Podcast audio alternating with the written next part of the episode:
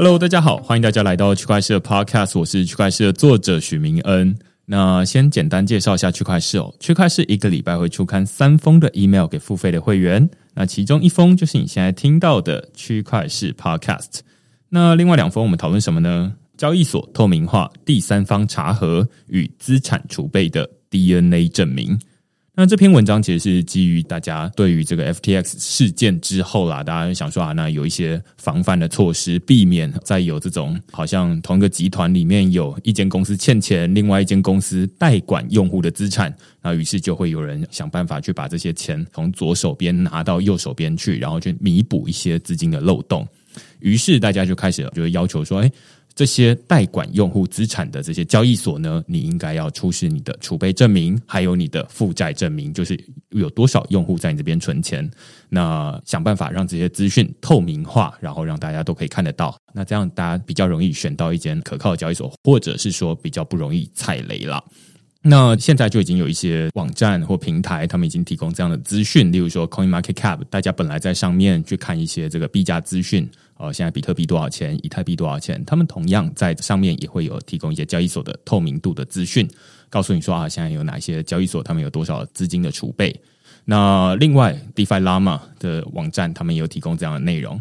那在这篇文章呢，我们在讨论的其实是说啊，那现在这些资讯的透明化，他们现在可以怎么做？有一些公司他们在提供第三方查核的服务，那但是呃有一些人会担心说啊，这个第三方查核可能也不一定正确啊，或者是这个负债的资讯，它也好像只有交易所知道啊，那怎么样不仰赖第三方的方式，也可以把它公开透明出来？那就是我们这篇文章在讨论的主题。那另外一篇呢，我们讨论是 Genesis 暂停提令机构的交易所与灰度 GBTC 负溢价。那这篇文章其实也跟这个 FTX 事件有关啦，算是后面的这个波澜。那 Genesis 是一间专门为这个企业 B to B 服务的交易所。那他在这个 FTX 倒闭之后的几天，他们有宣布说，他们也暂停提领。那这当然对于业界会产生一些影响啦，但是绝大多数的个人大概都没有跟 Genesis Trading 这间公司有任何的互动，所以这个名字可能大家都会比较陌生一点。那之所以会想要讨论这一事件，最主要原因是市场上有很多人在担心的是 Alameda 跟 FTX 事件重演。为什么会这么说呢？因为 Genesis 它是属于一间这个一个集团叫数位货币集团 DCG。那同属于同一个集团的呢，还有另外一间公司叫做灰度。那灰度他们最有名的是推出这个 GBTC 这一个用买证券的方式来帮你买比特币的一种方法。那灰度这间公司呢，手上持有六十三万颗比特币，可以说是目前全世界最大的比特币持有者。那大家担心的是说啊，数位货币集团这间公司，他们会不会看到说，哎，左手一间公司他们欠钱，然后右手一间公司他们代管客户的资产，那会不会偷偷的像是 FTX 和 Alameda 这样的丑闻一样，就是来把这右边的钱挪来左边补洞，产生出更大的问题？所以，我们在这篇文章就来讨论说，哎，这起事件到底跟这个 FTX 的丑闻有什么样不同的地方？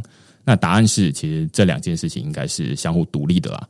那大家也会讨论说，啊，这个灰度的 GBTC 它现在的负溢价会不会是跟这个整体的丑闻事件有关？答案也是没有。所以，如果大家对于这些主题有兴趣的话呢，欢迎大家到 Google 上面搜寻“区块市趋势的事”，你就可以找到所有的内容了。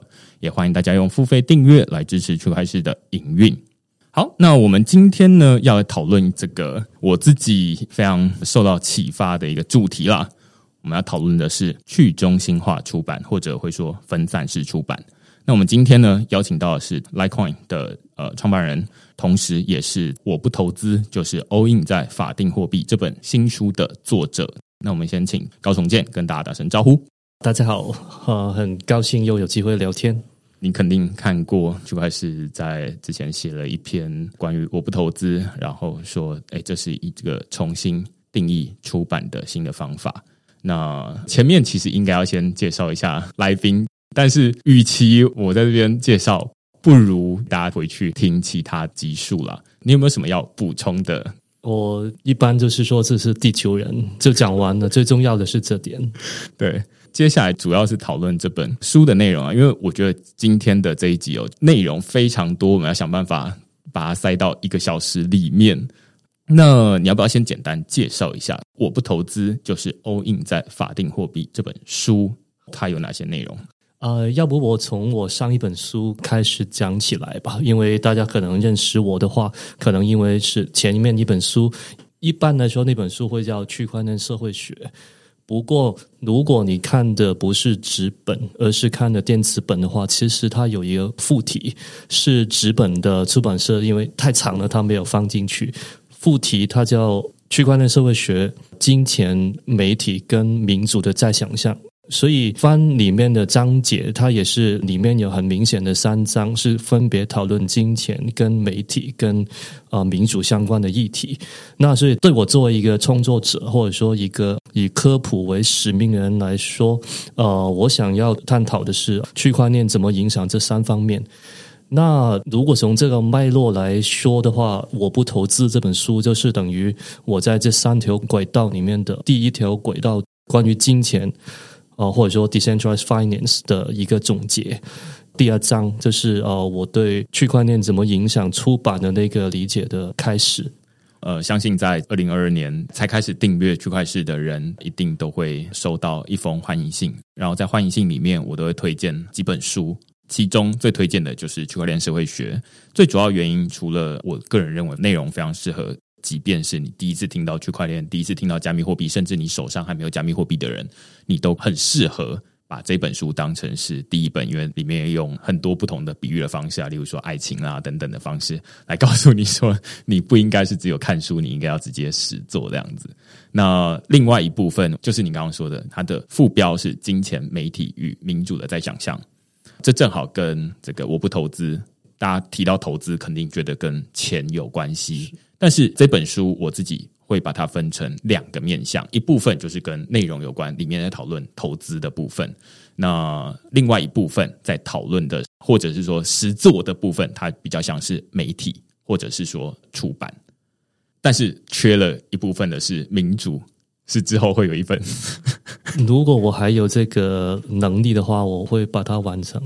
懂懂懂，这是可能关于刀啊、身份啊、隐私等等的一些思考跟呃我的看法吧。我觉得我没有足够的能力跟材料去把它写出来。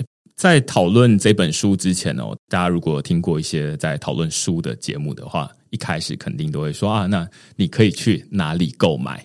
然后会说啊，他可能是在某一些书店有铺货，然后什么时候会出版，类似这样子。那但是我知道，我不投资这本书，接下来就简称我不投资这本书。它是一本以数位为主的书。你会说这是一本电子书吗？概括来说，可以这样是，当当然它是电子的。虽然我昨天刚好出席了一个活动，然后有一个读者他把它打印出来了。就变成一本纸本的书，让我非常惊讶，也也非常温暖。嗯，是电子书，可是可能跟大家平时理解的电子书有非常大的区别。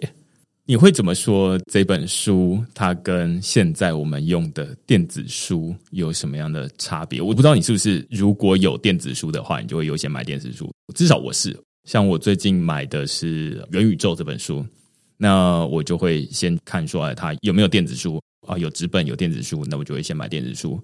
你怎么挑选电子书？我蛮简单的，我是对纸本没有什么执着。我觉得除了很少部分的书，可能它因为它的主题，比如说是美术的书，或者说某些排版，实在需要用到纸本那个来呈现。否则的话，一般比如说文字为主的书啊等等，我觉得买电子书就对了。哦，所以我预设就是用电子书。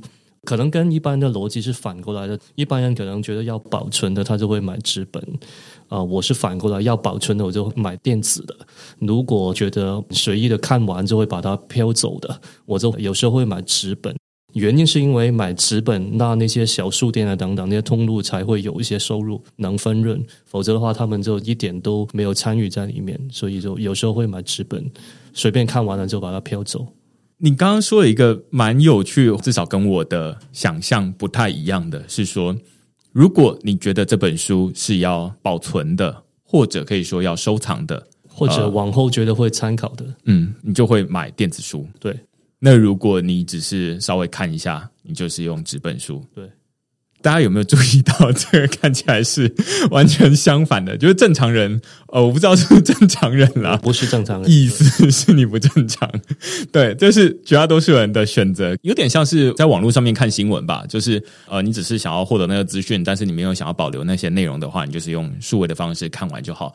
但是如果你想要保存，你觉得诶这篇报道或者是这篇的内容特别重要，或者这本书你自己会觉得对你来说有独特的意义。你可能就会想要去呃书店把它买下来，然后变成纸本，然后放在自己家的书柜里面。有什么想法？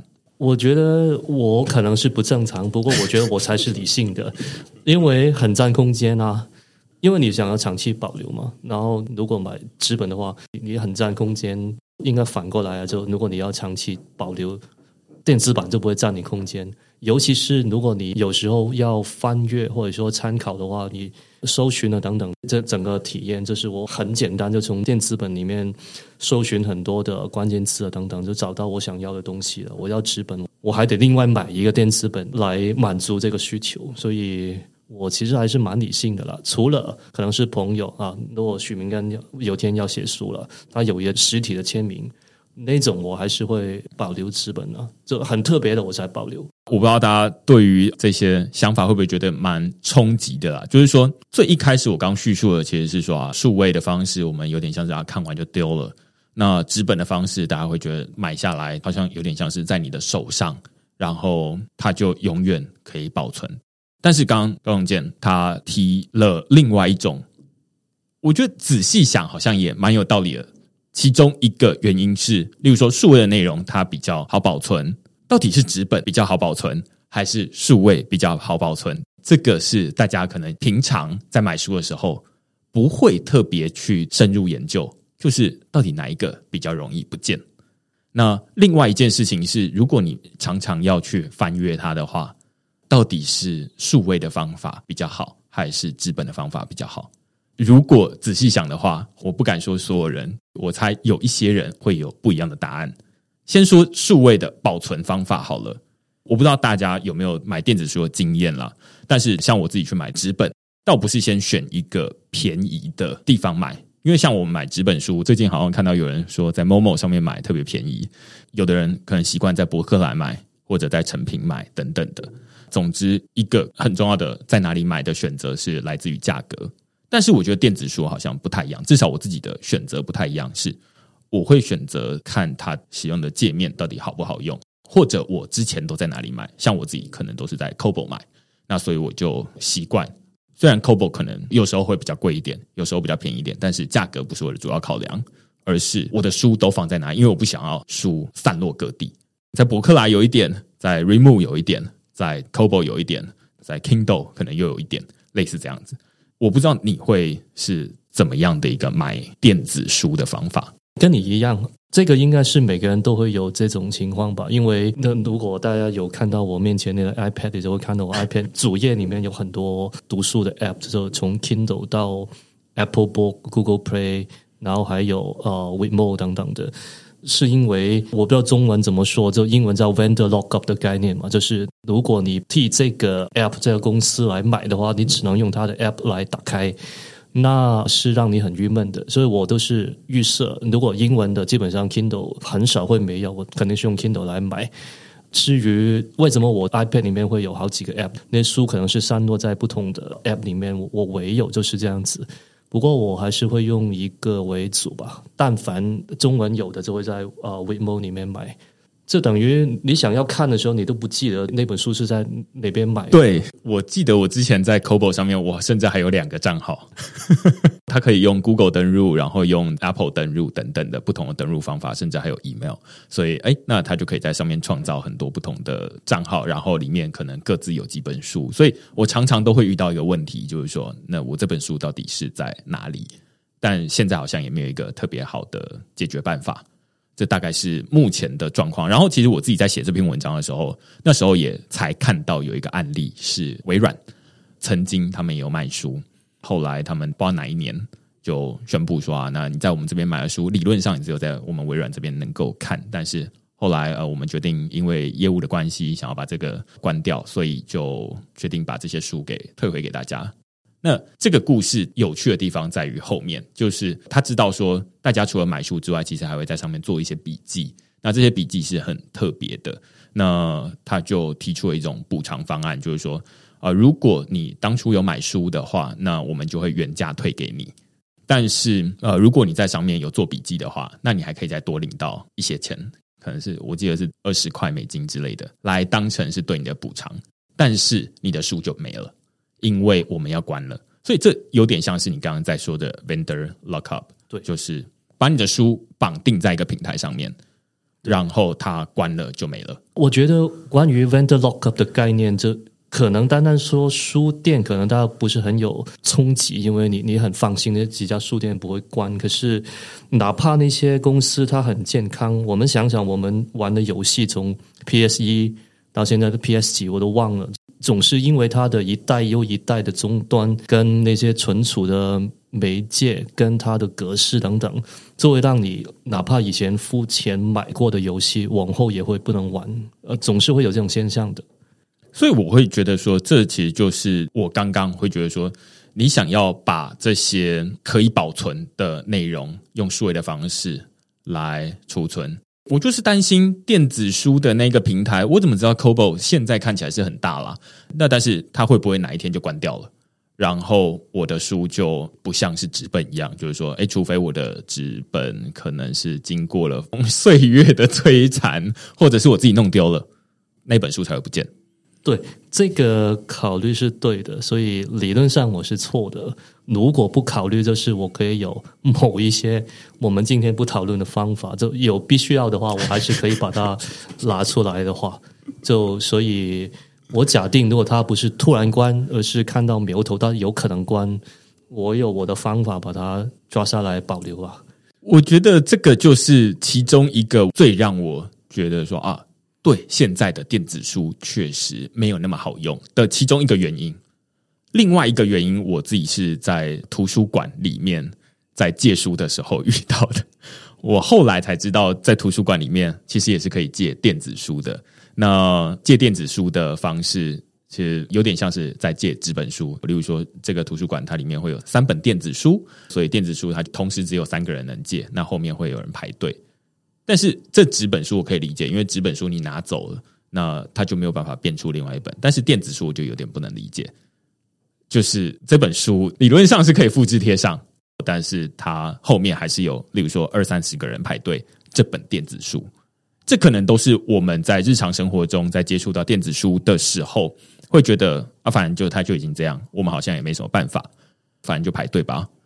这就是一个行业的规则，我们也觉得无能为力。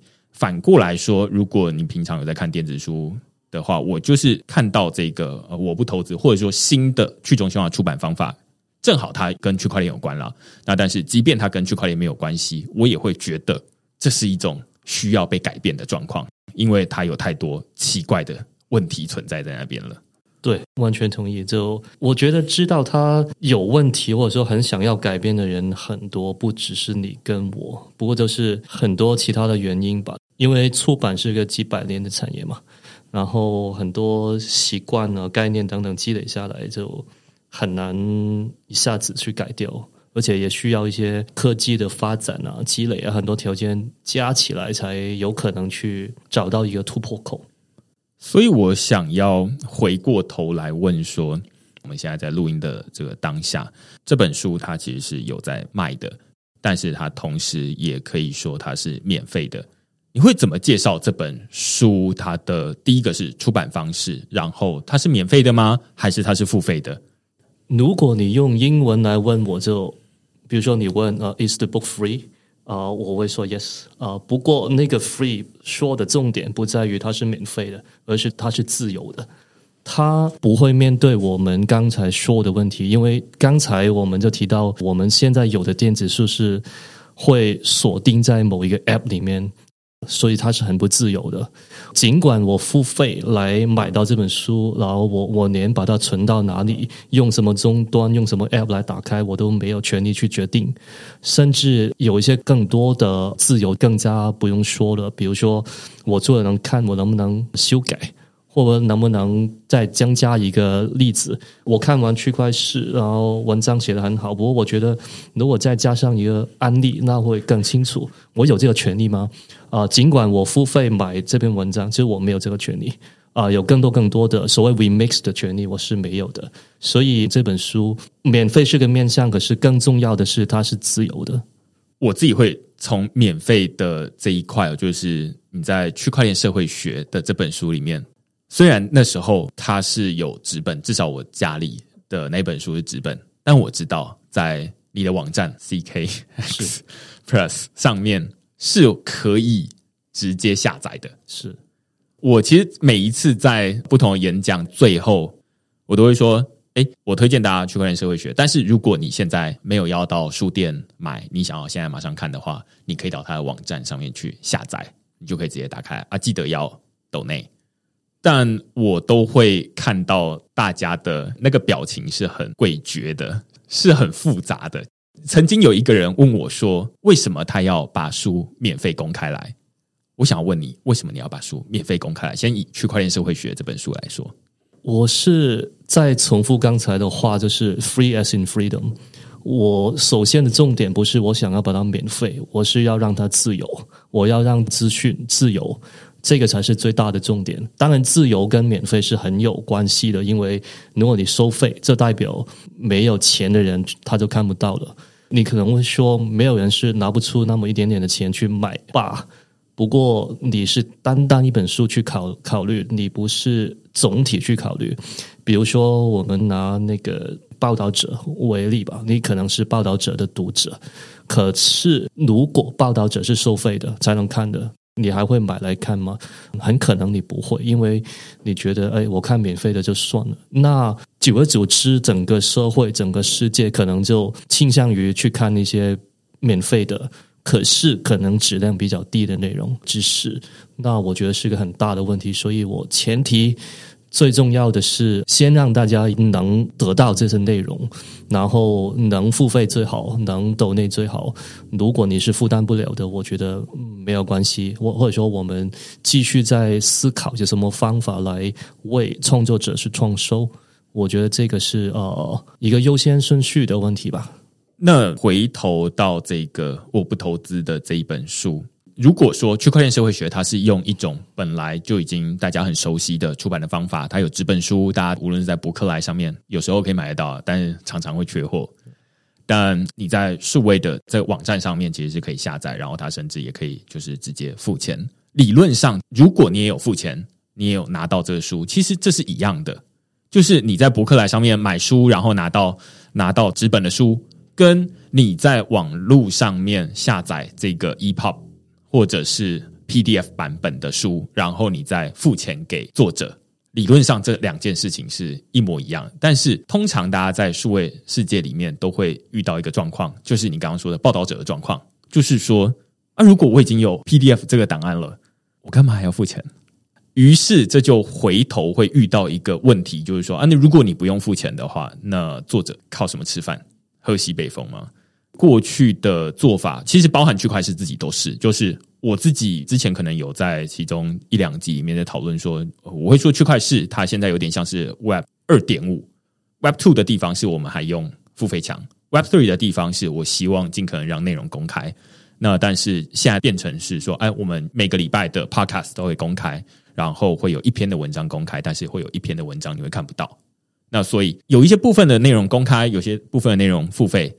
目的是有点担心，说我如果内容完全公开了，会不会有一大部分的人而觉得说啊，这些免费，那我就不付费了。那作者他也就无以为继了。我会回头想要知道是说，那你透过无论是区块链社会学，或者是我不投资，它的这个出版方法，你把内容公开在网络上面，那你要怎么靠这本书获得收入？所以现在我们进入我不投资那个。出版的方式，我在用十二个字来概括。呃，我我前面写过一篇文章，我重复那十个字，就是鼓励正版，允许翻版，消灭盗版。先从第三个开始说吧，因为消灭盗版或者说打击盗版是我们整个产业呃，应该互联网有多久，他就说了有多久吧。可是好像从来没有成功过吧？可能对书来说好一点，尤其是在台湾，大家的版权意识很高很高。可是我很怀疑有谁没有看过，比如说盗版漫画呀，打过盗版游戏啊，等等等等的。就我没有在挑战大家的那个道德的水平哦。其实我我觉得，反正我我的想法也有点不一样。我为什么会说我们这个出版方式是消灭盗版呢？很简单，就是因为。我根本就是在授权上就是允许你去翻版的，所以在维基百科它是这样说的：翻版就是盗版的意思。可是，在我的定义里面，翻版是被允许的，甚至是我我很乐意的。我现在是看到，呃，我不投资这本书的下载量，它是远远超过正版卖出去的数字的。可是我对这个我很高兴，就是传统的想法可能觉得，哎，我没了那么那么多收入，我觉得从来都不是这样子。这你收起来，不见得那些人都会付费，这那个不是你的收入来的，好不好？反过来说，就是先把盗版消灭了。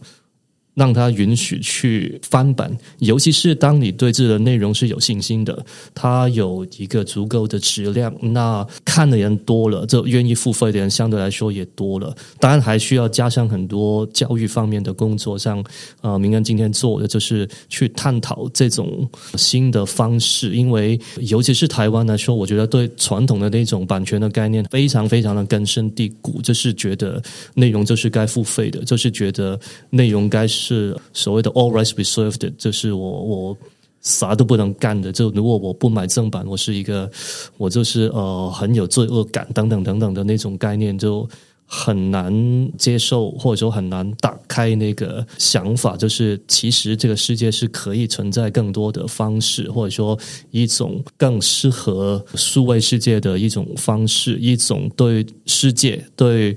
无论是读者、跟作者、跟出版方等等，都是更有利的方式。我觉得刚刚你提到最后面的这一点哦，就是说，我不知道现在这一个说法，例如说你刚刚说啊，这个台湾读者特别对于这种版权的意识非常高，这个有时候大家正面听起来会觉得，哎，是一个好事。但是反过来看，如果我们因为版权意识非常的高，而觉得说所有内容都应该要付费，没有付费的东西我就拿不到，或者是说它本来免费的东西，那我就不需要付钱。它就是公开的东西，我就不需要付钱。那这可能会有点阻碍作者把内容公开的状况，因为如果我把内容公开了，当大家的版权意识非常的根深蒂固的时候，就会觉得说，哎，那你公开了，那我就不需要付钱喽。那如果你要我付钱的话，那我就是你要先把内容锁起来再说。这好像有一点不一样。以前我们都会觉得说，版权意识高是一件很有水准的公民这样子。那我们不会去盗版什么样的东西。但是在你刚刚说的消灭盗版的前提之下，它根本就没有盗版这回事。于是内容完全公开，你要拿去直接使用，你就可以直接拿去用。你虽然没有付钱，但是那个就已经不是。传统定义上面的盗版，因为我们以前的盗版都会觉得说，例如说我小时候打这个《世纪帝国》，我没有付钱给，所以你承认了是吧？对，就是我没有付钱给这个游戏开发商，但是我就是用盗版的嘛，要不然我怎么拿来的呢？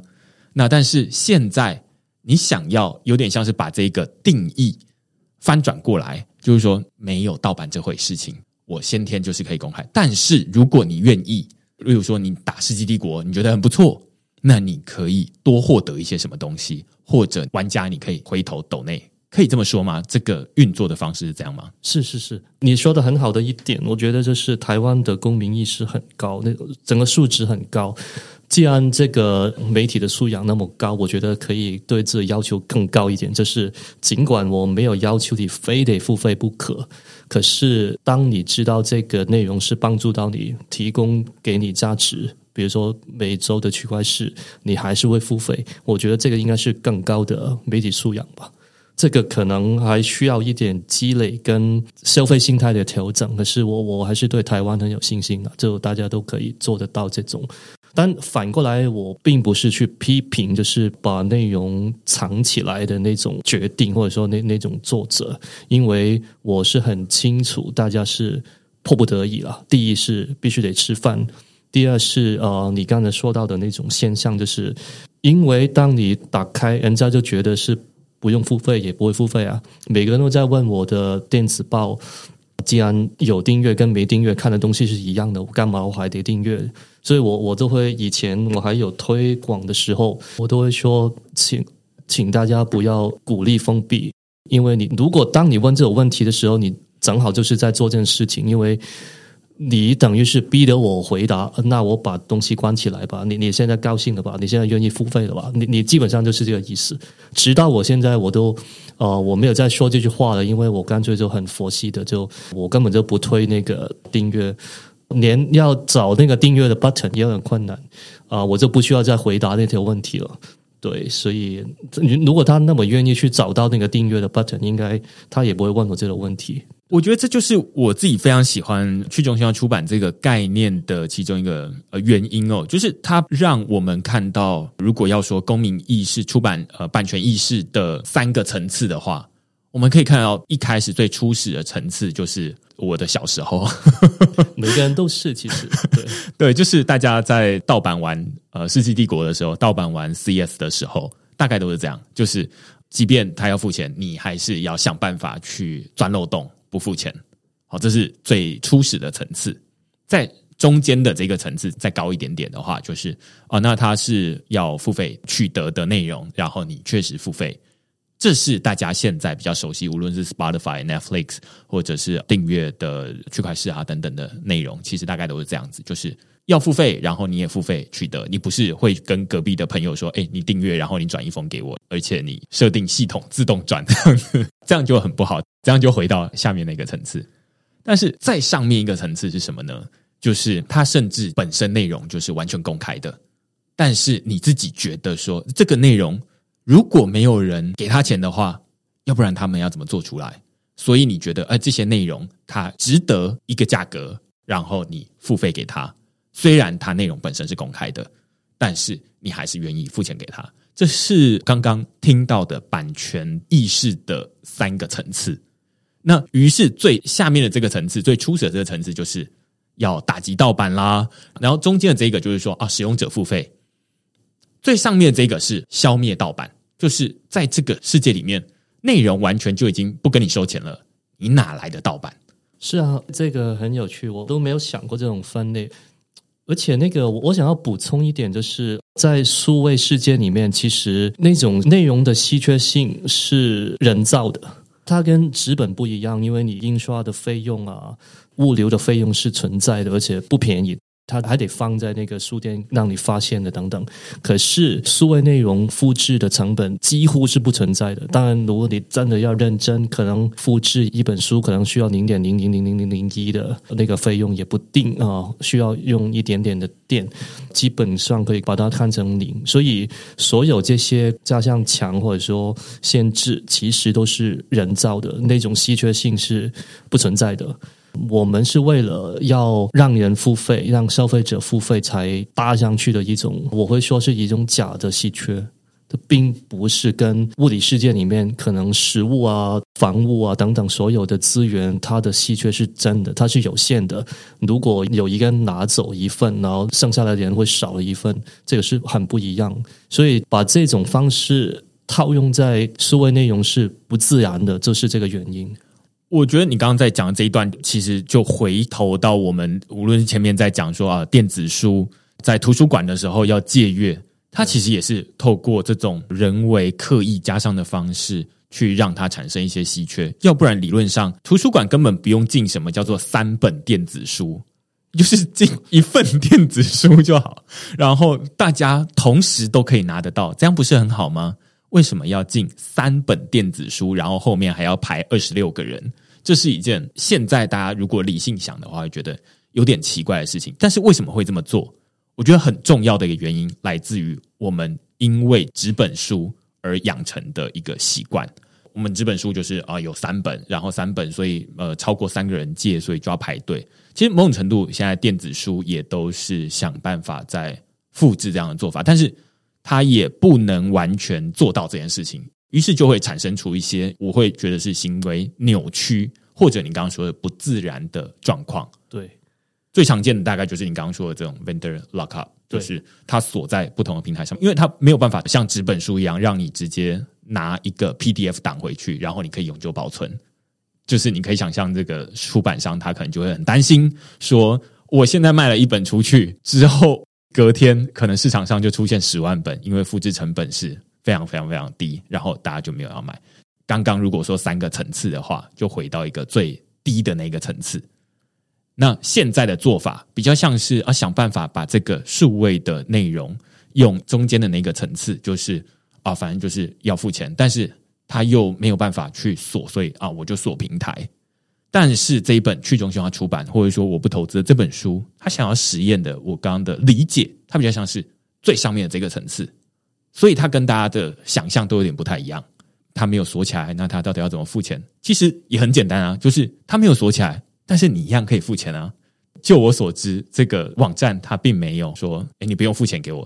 他其实还是很清楚，至少区块链社会学下面还附了很多，比如说 Line Pay，然后呃这种不同的支付方式，你都可以付钱给他，所以他们不是不收钱，而只是他不锁起来而已。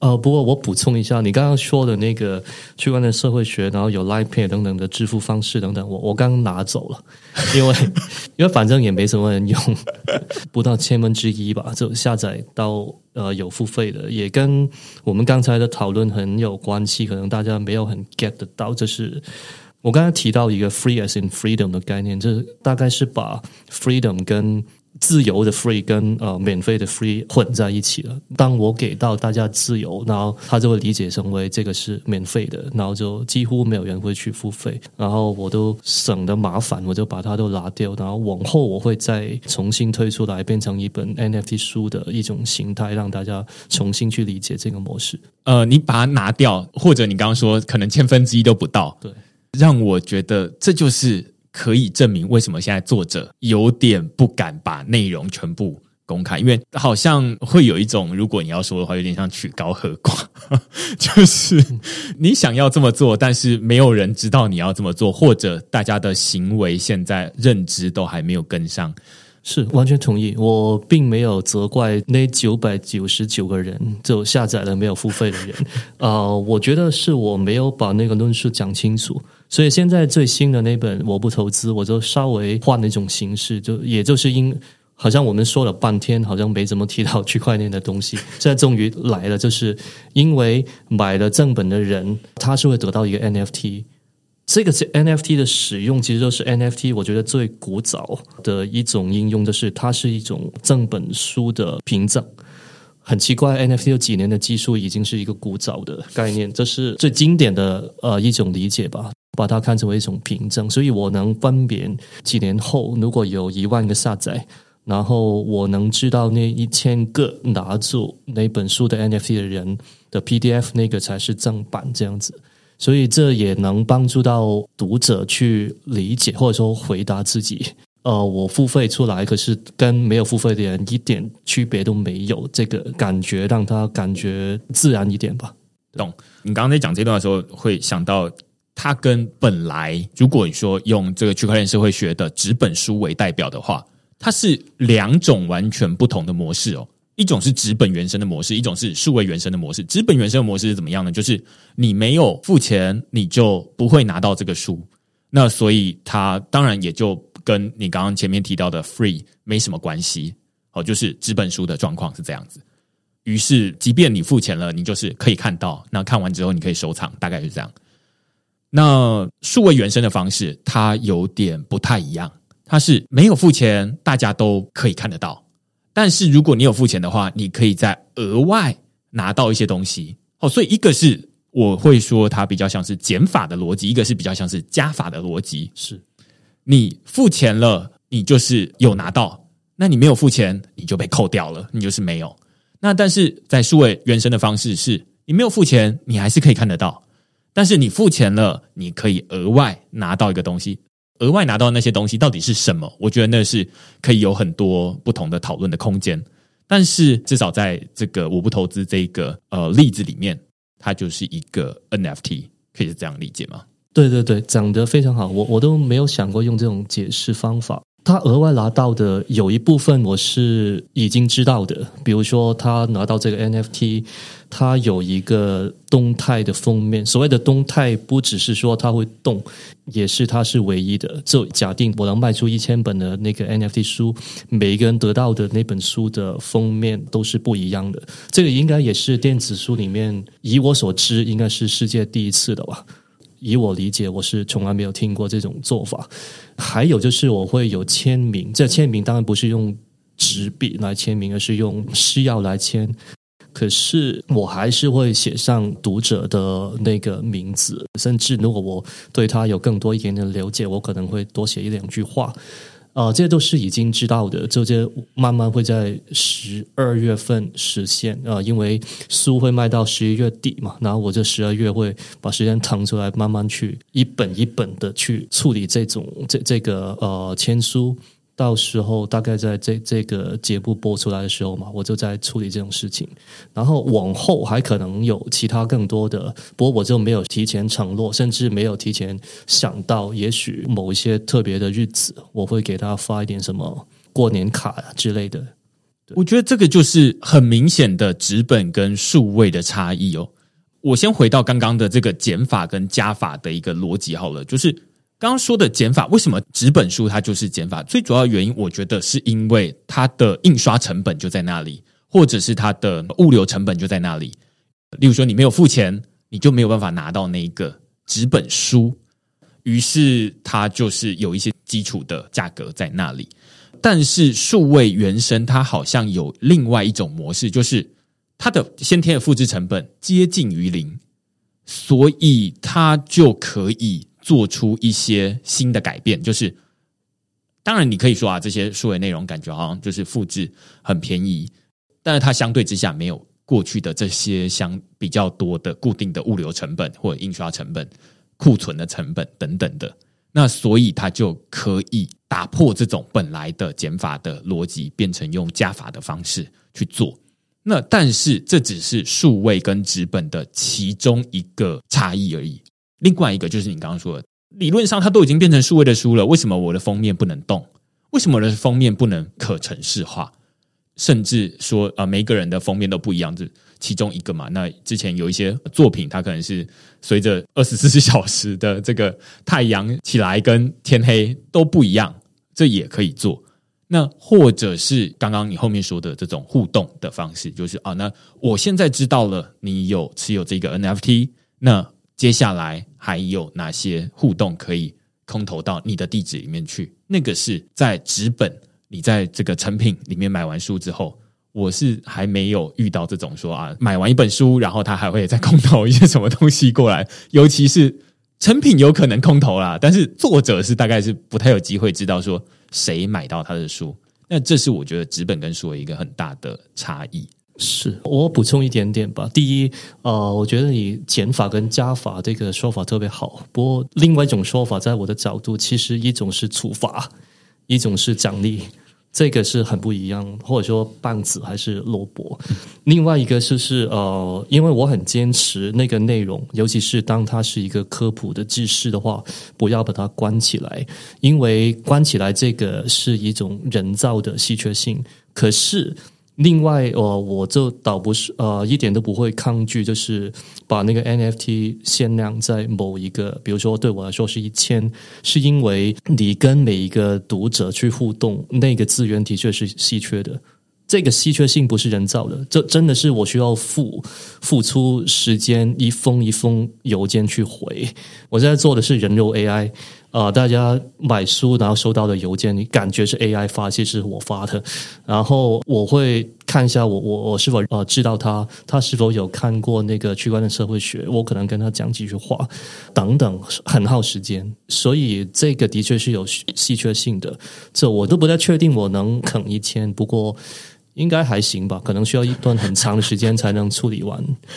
我自己会觉得，现在在用这种新的出版方式，在对照我们前面讨论的所谓的电子书，你就会发现有一个很巨大的差异哦。首先，现在的这些它是用去中心化出版的书，大家拿到的，他可能可以直接在这个网站上面直接下载 PDF，下载 EPUB 的版本。那你这个手机装置或者是 iPad 里面有一些阅读器的话，你就可以直接打开了。啊，我我推荐 Apple Books，如果你是用 iPad 的话，嗯，对。然后这个跟电子书很大的不一样是，它不会锁定在特定的平台上面。像刚 King 说，我推荐 Apple Books，但是其实你要用其他的，例如说你要用这个 Google Play Books 也很好。对，对，所以这个就是呃，我们在以前的电子书里面没有办法想象的事情。就是虽然我相信现在买电子书的人还不是那么的多，但是它还不算是说啊最主流的方式。但是这是一种全新的数位出版的模式，就是它直接给大家 PDF 给 EPUB，然后你可以用你自己喜欢的方式去把它打开。虽然刚刚说完之后好像会觉得哇，这是一种全新的方式，但是你再回头想想，这不就是我们本来拿到一个 PDF 档的很常见的做法？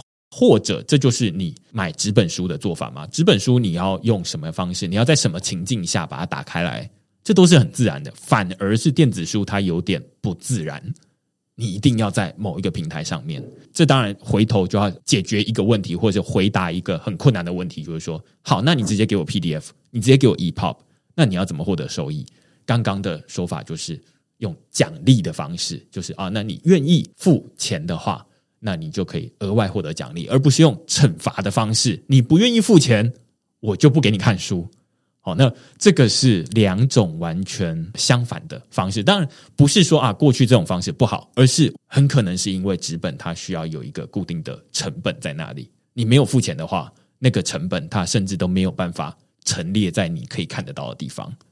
那所以那个是它的必然。但是如果你既然都已经用数位的方式来发行了，你还按照纸本的方式来出版、来流通，那肯定就会变成是现在这种电子书的扭曲的形状。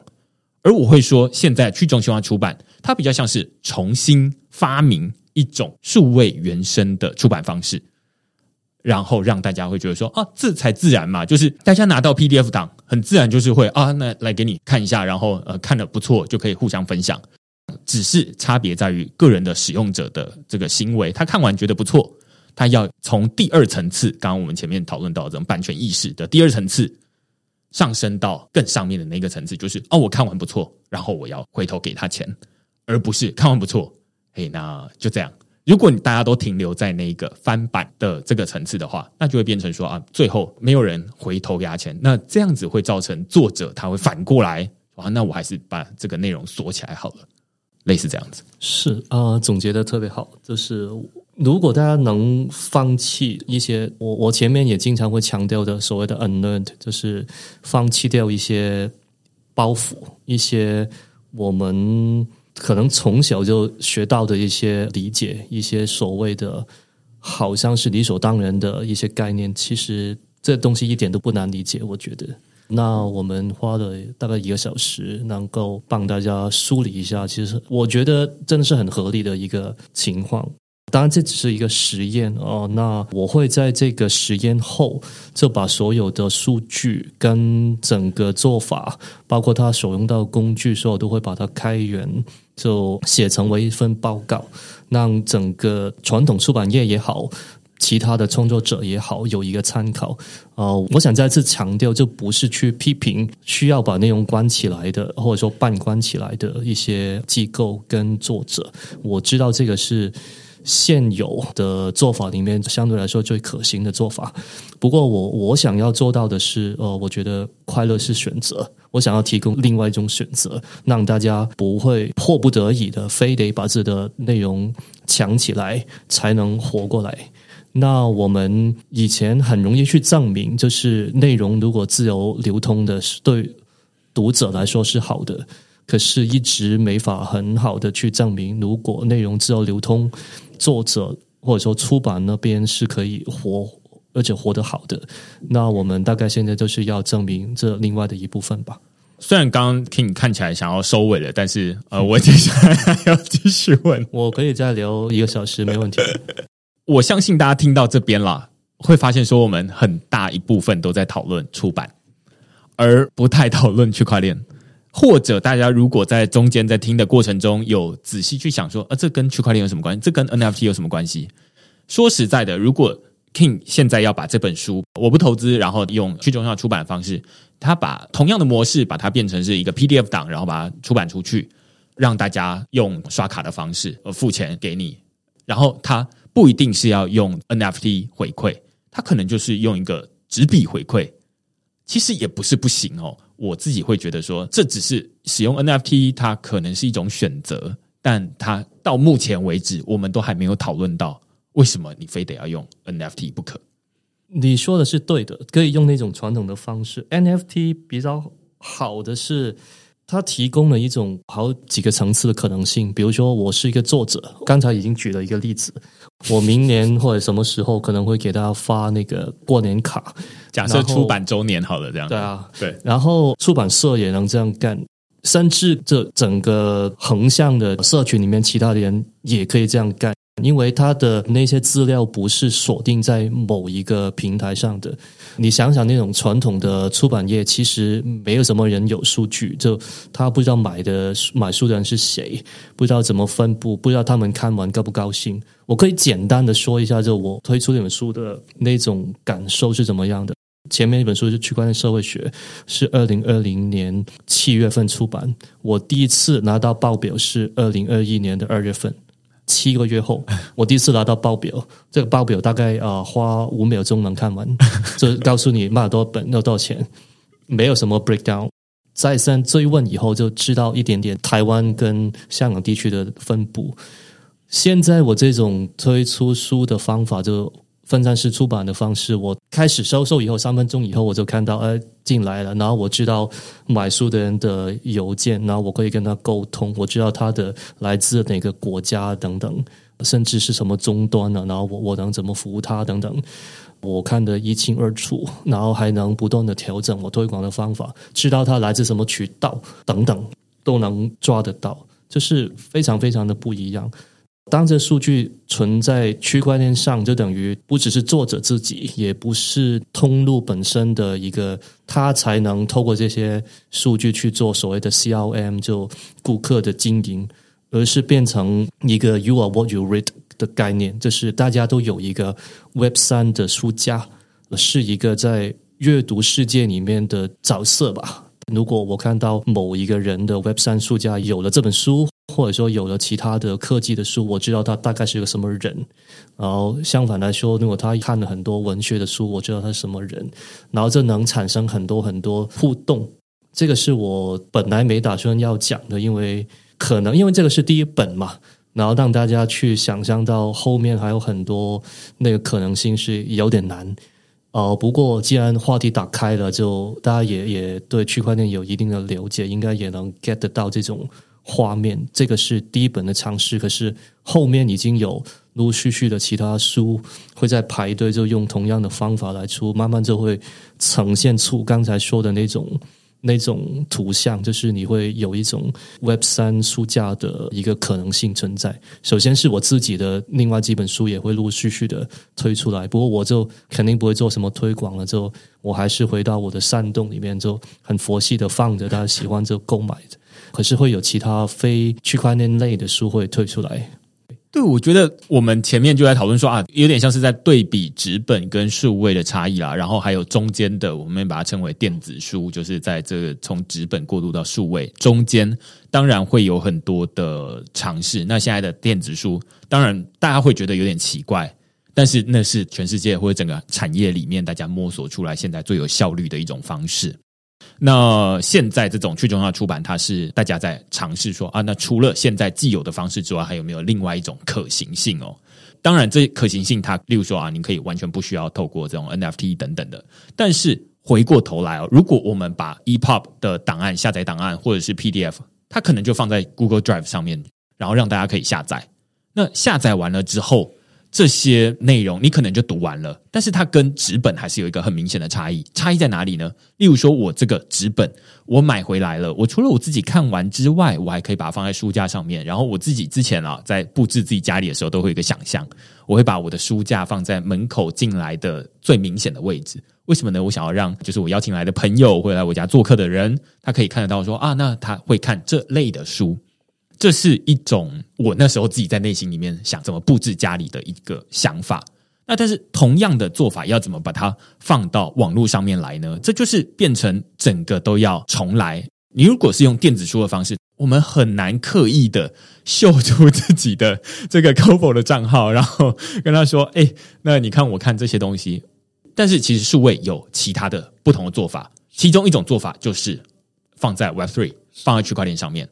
那所以，例如说，大家之前可能听过了，就是说要去应征这个 Web Three 的公司，他可能会跟你要你的这个钱包地址，然后再去看一下你在链上有哪些活动记录，然后你持有哪些资产，然后来评估说，哎，你是不是一个活跃的参与者？这是其中一个。但是这些 Web Three 或者区块链上面记录的不只是钱，而是还有一些你的物品。其实书为什么不能是放在区块链钱包里面呢？理论上是可以。现在大家在讨论的，例如说 DID 去中心化身份。身份它不一定是政府发给你的一个凭证，就是身份证，然后上面有身份证字号而已，而是例如说啊，你是哪一个学校毕业啊？你参加过象棋比赛，然后你之前参加过哪一些营队，然后你去哪些旅游，这些东西组合起来会变成你比较立体的一个人。那书也是其中一部分，就是你看哪些书，我知道你是哪一类的人。那所以这个东西如果没有把它放在区块链上面，它就难以永久保存。到让其他的人都可以看得到，所以它有一个蛮有意义的做法，就是因为相对于以前，它可能就是锁在某一个平台上面，它没有办法跟其他人展示。那现在你可以透过这种呃累积 Web Three 履历的方式，或者累积你个人身份的方式，我看完了这本 PDF 档之后，我还可以付钱，然后付钱我还拿到一个 NFT，然后它在 Web Three 世界里面可以展现出。啊，我是这本书的读者，而且我认同这本书的理念。我觉得这是用数位的方式来重新做纸本的做法。是，呃，刚才说的是那个读者的履历，我觉得我可以补充一个，其实书也有书的履历，因为 NFT 这是一个载体嘛。呃，我刚才没有特别展开的，就是大家收到 NFT 的时候，你会看到这本书是从我的钱包发到你的钱包，然后签了一个名字。这故事还没有讲完。就如果有一天你把这本书送出去卖出去也好，你还可以再把这个书再发给你的，比如说你的女儿的时候，再加上一句话，你会在整个链上的记录，在网上的界面看到这本书是从整个票书的概念，从我到他的手，再到他下一代的手上，这样子就都会展示出来。这个就是跟纸本很像。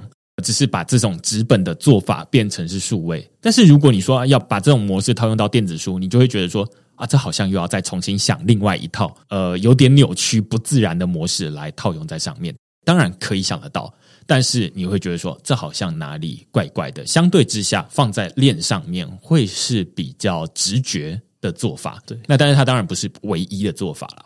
所以就大概回应了刚才说为什么用 NFT 会比较好的一个，因为需要有 NFT 的这个载体，才会变成一本可以交易、可以传达、可以从一个人转到另外一个人手上的一个媒介。了解。最后一段，我自己想要讨论的是，其实大家现在对于一个东西把它发成一个 NFT，已经算是比较熟悉了。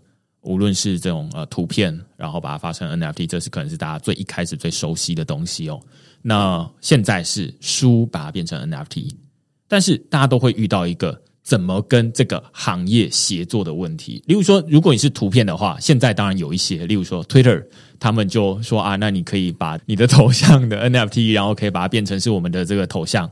现在脸书、Instagram 他们可能也各自推出一些，不是放在头像上面，而是放在你的这个贴文上面的 NFT，这都是不同 NFT 的类型。虽然媒体在报道的时候，可能比较像是从他们都是支援 NFT 的公司，但是实际上他们在支援的是不同类型的 NFT，一个是头像，一个是放在你的 IG 贴文。很少人会在 IG 贴文上面发一个头像，感觉哪里怪怪的。那反过来说，好像大家比较不会把这种 IG 贴文的 NFT 放到头像去，那也是怪怪的。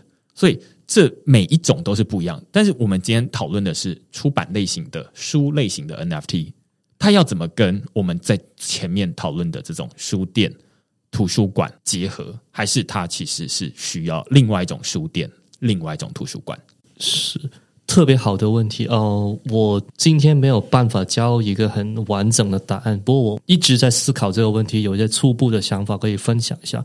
比如说，我们在这个出版实验里面，我们有一个通路的概念嘛？因为传统来说，电子书跟实体的书店是完全没有关系的，甚至可以说它是一个敌对的关系。因为传统书店可能觉得电子书越好卖，我就没有一个位置存在了。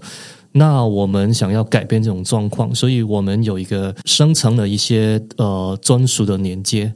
那只要那个书店把那条连接呃在网上分享出来也好，或者说把它打印出来成为一份海报，加上那个 QR code，那实体的人去看到扫描这个 QR code，或者说经过他的粉钻来买这本书，他还是能分到百分之三十。那为什么是百分之三十呢？因为这个是传统。啊，出版产业一般来说的数字，因为传统来说，如果这本书是卖两百块，比较典型的，那书店问出版社要书，大概就一百四能拿到。如果他不打折的话，他就能拿到百分之三十的毛利。那他现在是拿到都是一样的。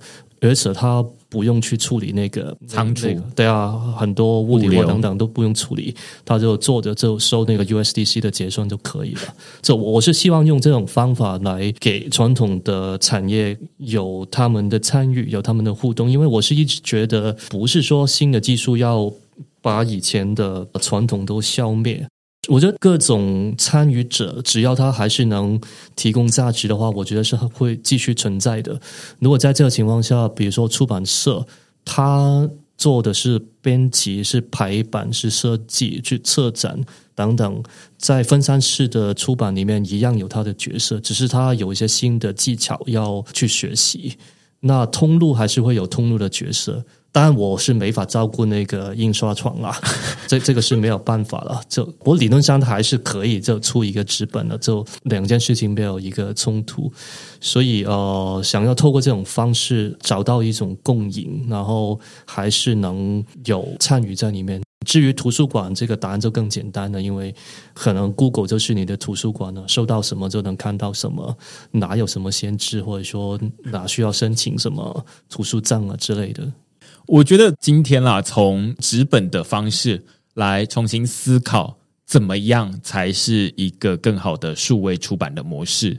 当然，我们不是说啊，现在电子出版会怎么样，但是它肯定会遇到很多问题。我们在这一集的前半段讨论过，就是会遇到很多奇奇怪怪的纸本理论上应该不会遇到的问题，但是它都在电子书上面遇到。所以要怎么跟这个产业？结合在一起，刚其中一个答案是说，其实这些内容大家都可以直接公开来，像是谁都可以成为书店。例如说，区块市在录完这一集下面也会放一个书店的连接，但我其实不是直接开一个店面，而是你现在听的这个节目，这个内容它本身就是一个在卖书的书店了。然后大家听完之后，哎，你就觉得说，哎，这个东西不错，然后我要透过这个。呃，连接去买书，那区块市就可以从里面获得三成的收益。那当然，同样的事情不一定要区块市可以做。例如说，啾啾鞋要呃录一个说书的节目，它也是促进大家去买书，那所以它也是其中一个书店。那这就是全部都是以纯数位的方式来做。那同样的，当然博客来、成品书店他们也有 Podcast，那所以他们也可以这么做啊。所以这只是书，它不是透过纸本的方式来流通到大家的手中，而是透过数位的方式。只是这本书，它从刚开始发行，它只是一个像刚 King 说的，它就是一个实验。它先从这个发行书、出版这个书的实验开始，大家可以再往后开始想说啊，那这本书它要怎么分润？它要怎么流通？然后对于现在的图书馆的角色，对于现在书店的角色，对于现在印刷厂的角色，他们会有哪些不一样的转变，但是他们可能都还在做类似的事情，就是他可能就是出版，然后他可能做策展，他可能是做印刷，但是他印刷的可能大宗不一定是书的内容，而是其他的东西。那这就像你刚刚最一开始讲的，就是其实这反而会让印刷这件事情变得更有仪式感，有点像是我们现在手机人人都可以拍照了，但是如果你特别拿一个拍立得出来，那就是要记录一个特别的时刻才要这么做。是，所以有人会说我是那种断舍离派的，其实我我没有很同意，就是我我的确是很少那种物理的物品。可是反过来，也就是我真正是很重要的东西，才会有物理的物品。这是每一件物理物品，我都是非常重视的。所以，这算不算断舍离呢？我我觉得可能不是，我就是非常挑而已。